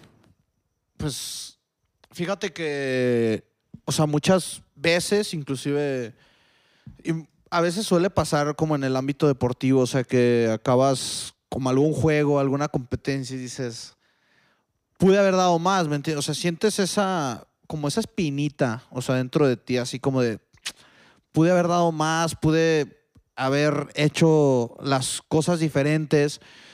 Y yo siento que ahí es cuando o sea, hay veces de que tienes que aprender a, a decir, ah, hice las cosas bien.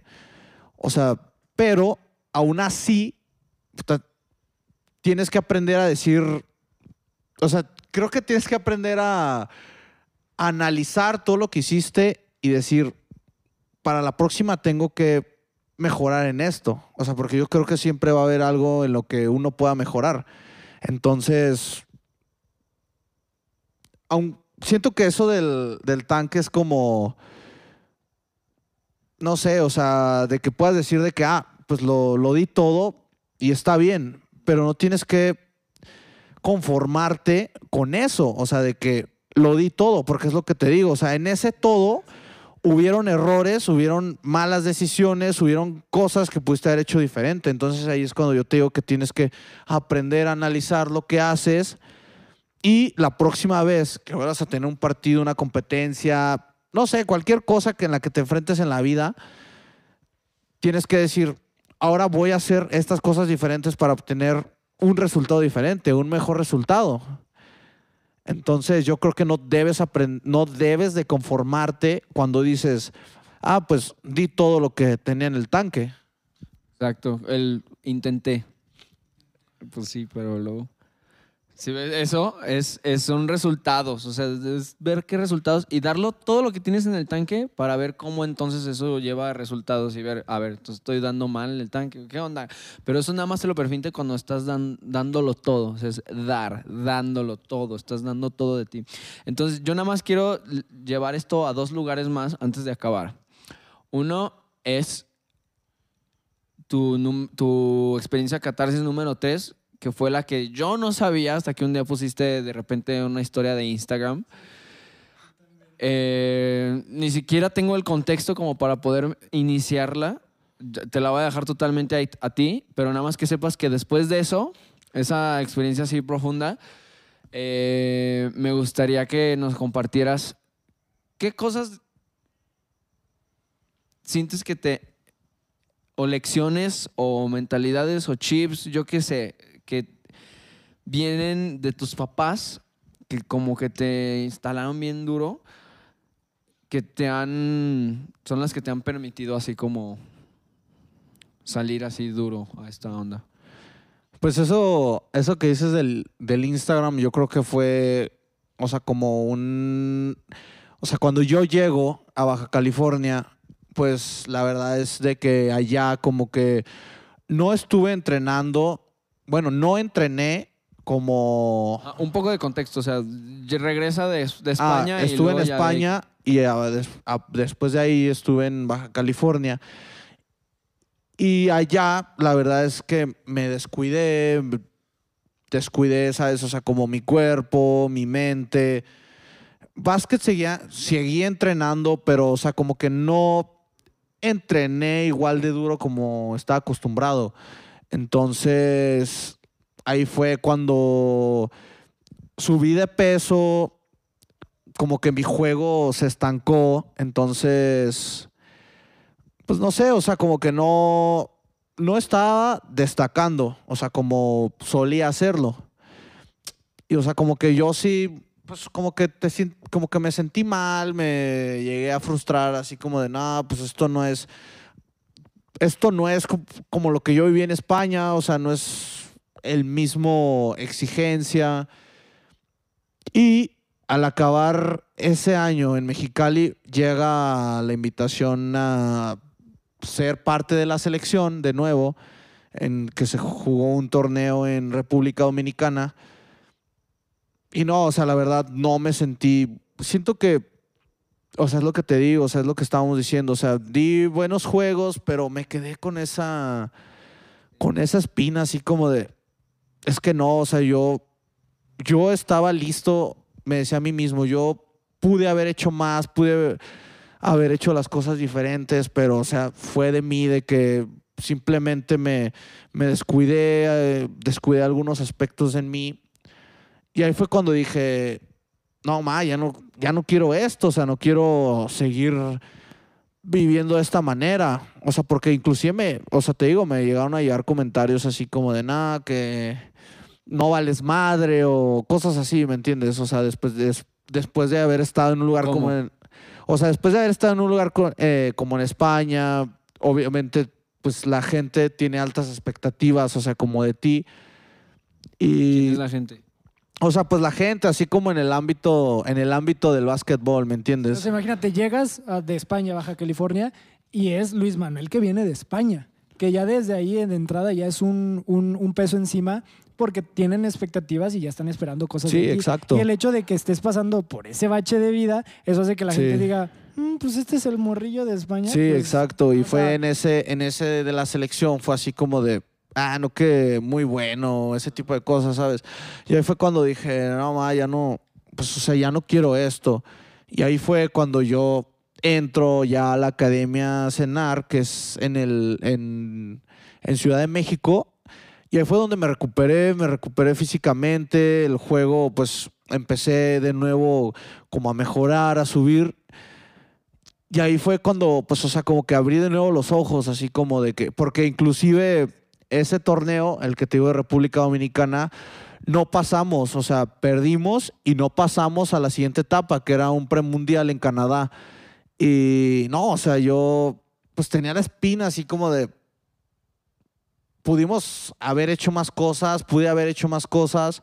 Entonces ahí fue como cuando agarré de nuevo la onda y pues, empecé como de nuevo a centrarme en mí, a entrenar bien, la alimentación, todo, todo ese tipo de cosas. Entonces ahí fue cuando pues me pude como recuperar después como de ese bache que tuve, que la verdad, o sea, aún recuerdo como experiencias y es así como de, no más, o sea, pues sí te hacen, sí te hacen sentir mal. Creo también que es muy necesario. O sea, más en, este, en esta, va- va- vamos a decirle, carrera que cada quien tiene como de su proyecto personal que se quiere encaminar a un lugar.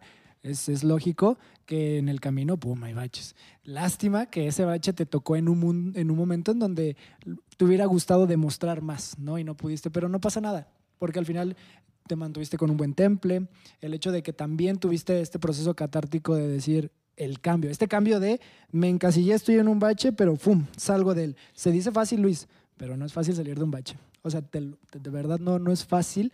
Y el hecho que tú ahorita lo, lo digas de esa manera con pasó esta etapa y ahí fue cuando me empecé a recuperar y poco a poco volví a alzar- alzarme, creo que también es algo muy admirable. Qué chido. Al menos yo de, la- de lo que quisiera mencionar también, como dice Sergio antes de- de- de acabar, este, yo te quiero preguntar tres cosas para las personas. Una, ¿hacia dónde vas en el sentido de cuál es tu meta a futuro, tanto de corto plazo? O sea, ¿qué es lo que sigue? Va como entrevistador. ¿Qué es lo que sigue de Luis Manuel en los siguientes años? Pero también qué sigue en el Luis Manuel en el mejor de tu, de, de tu panorama, si lo quieres compartir, claro. Que nos digas tú a lo que estás trabajando ahorita y de lo que vienes trabajando y lo que venimos hablando, todo eso es una serie de cosas que te van a encaminar a dónde. Y número dos, algún consejo que le quieras dar a la gente, tanto si nos escucha un deportista o alguien que también está en el ámbito deportivo, o como una persona que escucha que quiere lograr algo, o como un humano en general, tú de todo lo que has aprendido, algún consejillo que digas, esto, yo Luis Manuel Ochoa, de lo que no me creo nadie, simplemente soy esta persona, estamos aquí, pero puedo regalarles este consejo dependiendo de mis vivencias. ¿Qué sería? Pues primeramente acerca de lo de a, corto plazo, pues la meta es que, pues o sea, ya ves por este aspecto de la pandemia, o sea, yo estaba en mi escuela, que es el Tec Toluca, y pues ahí soy parte del equipo representativo. Entonces, llega la, llega la pandemia, nosotros estábamos a cinco días de irnos al torneo nacional, al que Tec Toluca tenía dos años consecutivos sin ir. Y yo en mi primer año ya logramos clasificar a este torneo. A cinco días nos dicen, no se va a hacer. Y es así como de, es neta, o sea, cinco días. Y pues obviamente pues dolió muchísimo. La verdad, todos estábamos de que súper emocionados. Habían jugadores que ya no iba a jugar con ellos, que la verdad pues se convirtieron en mis hermanos, los del equipo. Y pues simplemente se les fue la, se les fue la oportunidad. Llega el siguiente año y nos dicen así de seco, no va a haber nada, no va a haber torneos, no va a haber nada. Se van a quedar cada quien en su estado y ahí sigan haciendo lo que ustedes están haciendo. Entonces, ahora que estamos en, en mi tercer año, eh, ya estamos a punto de, de iniciar eh, la liga. Entonces, la verdad es que es algo como lo que estoy súper centrado. O sea, la verdad, mis compañeros y yo estamos enfocados de que queremos ir por todo, ¿me entiendes? O sea, queremos, queremos ganar la Liga AVE, queremos ganar, eh, queremos ganar Conde. Entonces, pues nada más nos queda, o sea, seguirnos preparando como equipo ¿Qué es la Liga AVE y, el Liga, y Liga Conde para así la gente? Ah, para la Liga AVE es la, es la liga universitaria de baloncesto de universidades aquí en México y se hace un torneo nacional a donde van los ocho mejores equipos. Y el Conde es igualmente un torneo nacional que se juega por etapas, de que primero estatal, luego regional y al final vas a un nacional. O sea, ganar eso que equivale es como los mejores de. Sí, o sea, cuando ganas, cuando ganas la Liga AVE es de que pues eres ahora sí que la mejor, el mejor equipo universitario. Y cuando ganas, cuando ganas Conde, o sea, es un torneo donde igualmente eres como el mejor equipo universitario, pero a partir de ahí eh, sacan a una selección que participa en torneos internacionales universitarios, que ahora el próximo verano se va a jugar, se va a jugar en China, en la Universidad Mundial. Entonces, pues obviamente es como algo en lo que te lo apuesto que muchos jugadores están enfocados, o sea, de que demostrar de lo que están hechos para ganarse un lugar en, en el equipo que va a representar a México en ese torneo internacional que será en China el, el próximo verano. Entonces, pues obviamente te digo, o sea, tengo yo mi mira en, pues en varias cosas ahora que, que se vienen.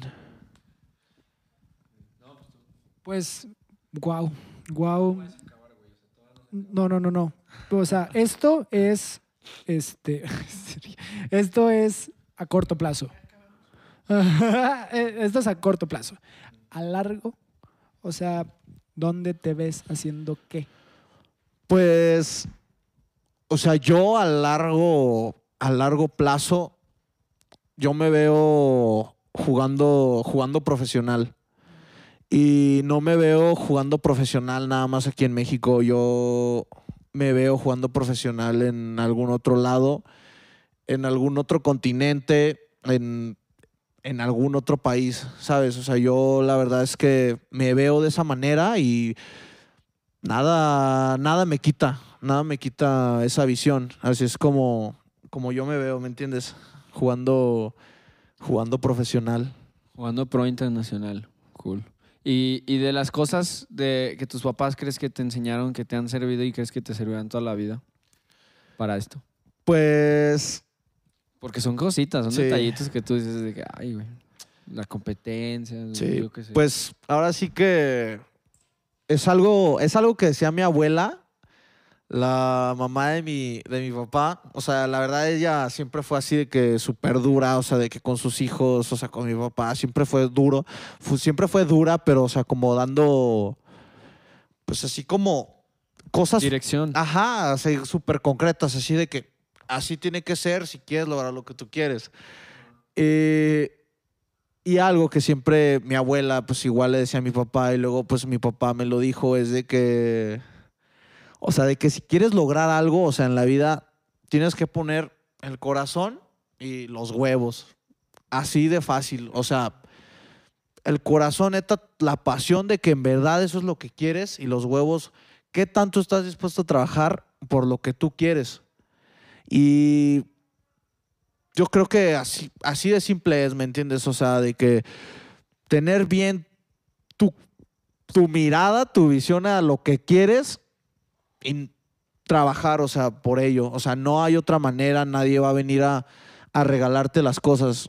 Es algo que se me hacía súper chido, o sea, ahora de de que, bueno, ya tiene rato que salió de Last Dance, pero es la, la mentalidad de Jordan. De Last Dance, la serie de Ah, Jordan. ¿sí? Es de que, o sea, como que a veces yo decía de que, no, ma, pues es que este Jordan es- está medio loco, ¿sabes? Pero como que después, medio loco. como, ¿Por qué dices que medio loco? o sea, porque O en sea, la serie... acá. O sea, porque en la serie te dicen de que Jordan se obsesionó, pero se obsesionó cabrón, ¿me entiendes? O sea, por el juego. Pero yo creo que más que el juego es por lo que puedes llegar a, a lograr, el legado que puedes llegar a dejar, el impacto que puedes tener en la gente. Entonces, se puede escuchar como hasta raro, o sea, de que obsesiónate con lo que quieres, o sea, hasta pueden llegar a pensar que es enfermizo, ¿me entiendes? Pero si quieres, o sea, si quieres en verdad lograr eso que tienes en tu mente y dices, esto es lo que quiero yo para mi vida, pues tiene que haber una obsesión, o sea, no te tienes que o sea, no tienes que ser conformista nada más con algunas cosas. O sea, obsesiónate, trabaja, porque dices, esto es lo que quiero y no me voy a, no me voy a rendir. No, no va a llegar cualquier problemita y me va a dar para abajo. O sea, tienes que meterle duro. O sea, no hay otra manera. No hay otra manera.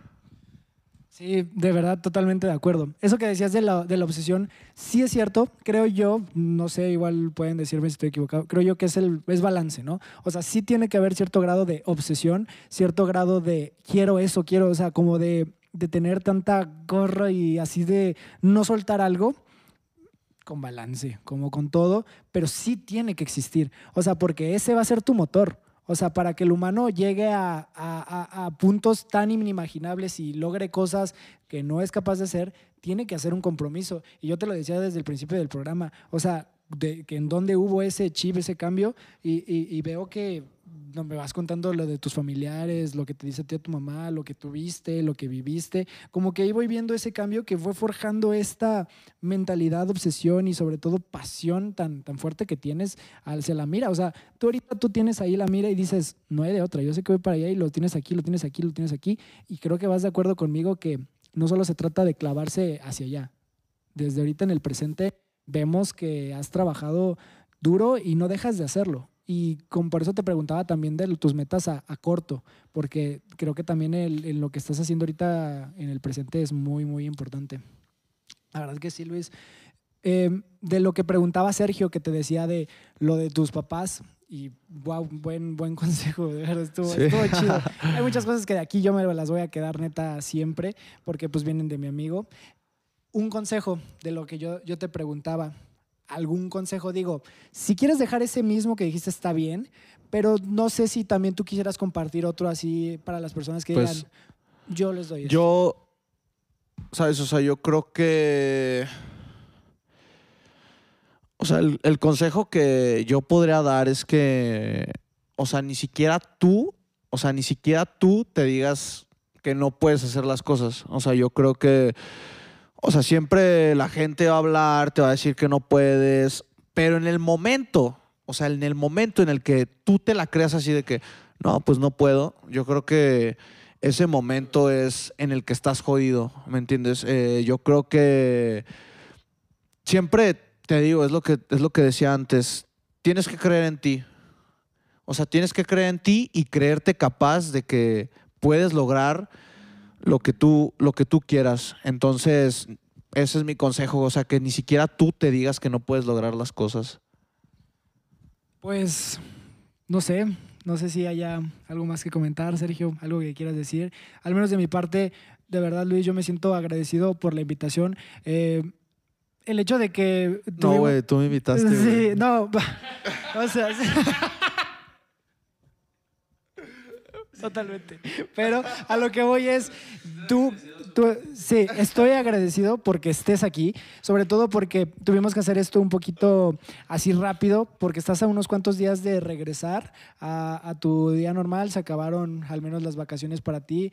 Siempre es muy doloroso para nosotros porque de verdad de las personas que más quiero, que más me pues hacen igual para mí irme. Sí. Siempre pesa. Siempre pesa. Siempre, sí, claro. O sea, se me imagino que ¿qué es eso? O sea, sí, como una vez tú me lo dijiste, sí está chido, vienes aquí, estás con tu familia, pero este que llegue un día donde dices, se acabó esto, es temporal y voy a seguir mi camino y a seguir trabajando en él, es parte de esa fortaleza que tienes, esa valentía, esa pasión y esa entrega que de todo lo que hemos hablado se demuestra, Luis.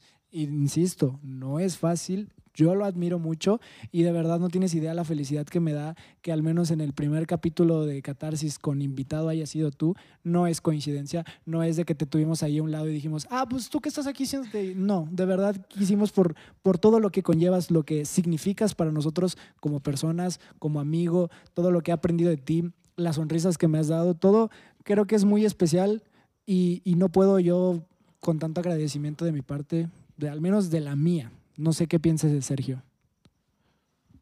no sé. Eh, ese man. No, pues yo me llevo puro valor. Yo pienso que un por dos a lo que dijiste, pues es que siempre ha sido. Pues Luis. Es que no sé cómo expresarlo. Siempre ha sido Luis. O sea, así como tú siempre has sido GC para mí. O sea, son como ya. O sea, personas que en mi vida, pues atesoro así. Muy profundamente. Y pues saber que, que son mis amigos y todo. Y pues es, es genial. Y pues nada más.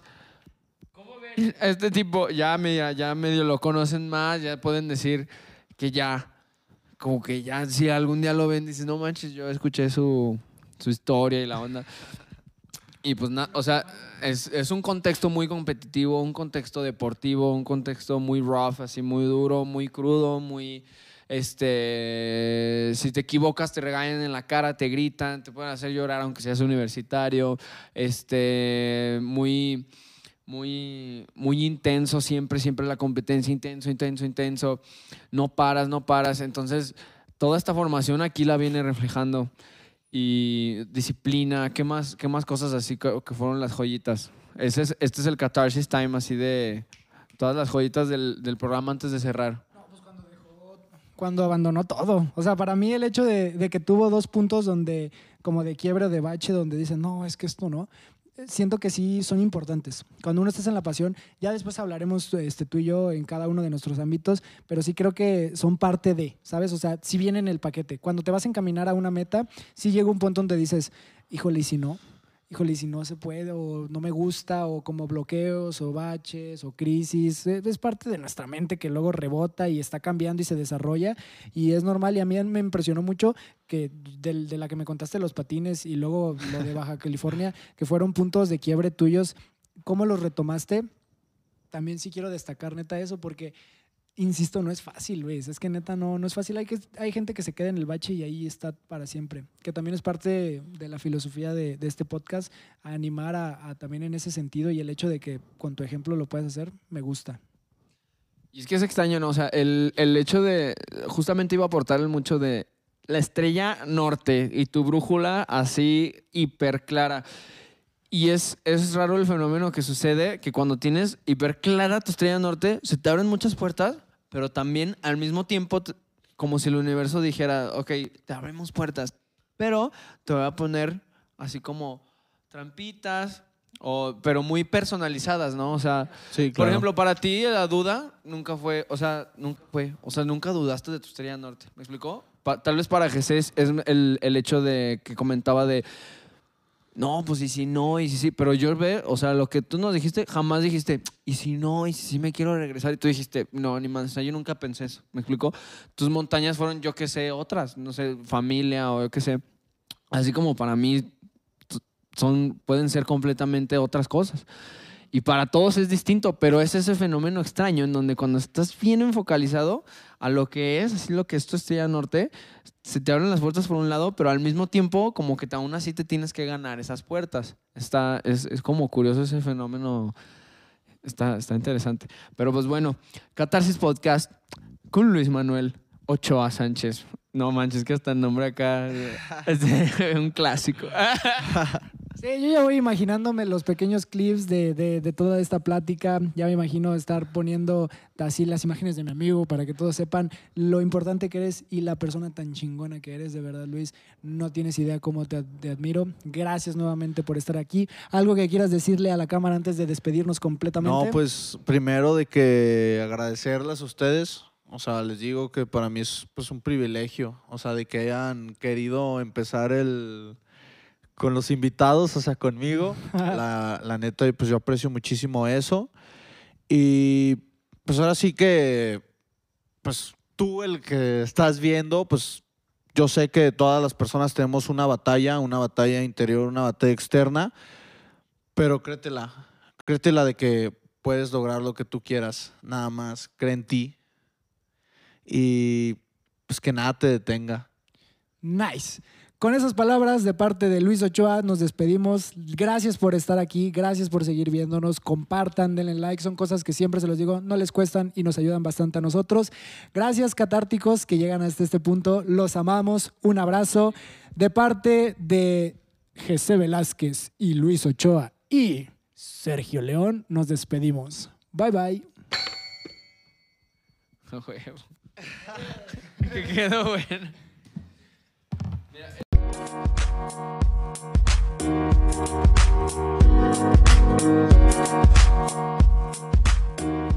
back.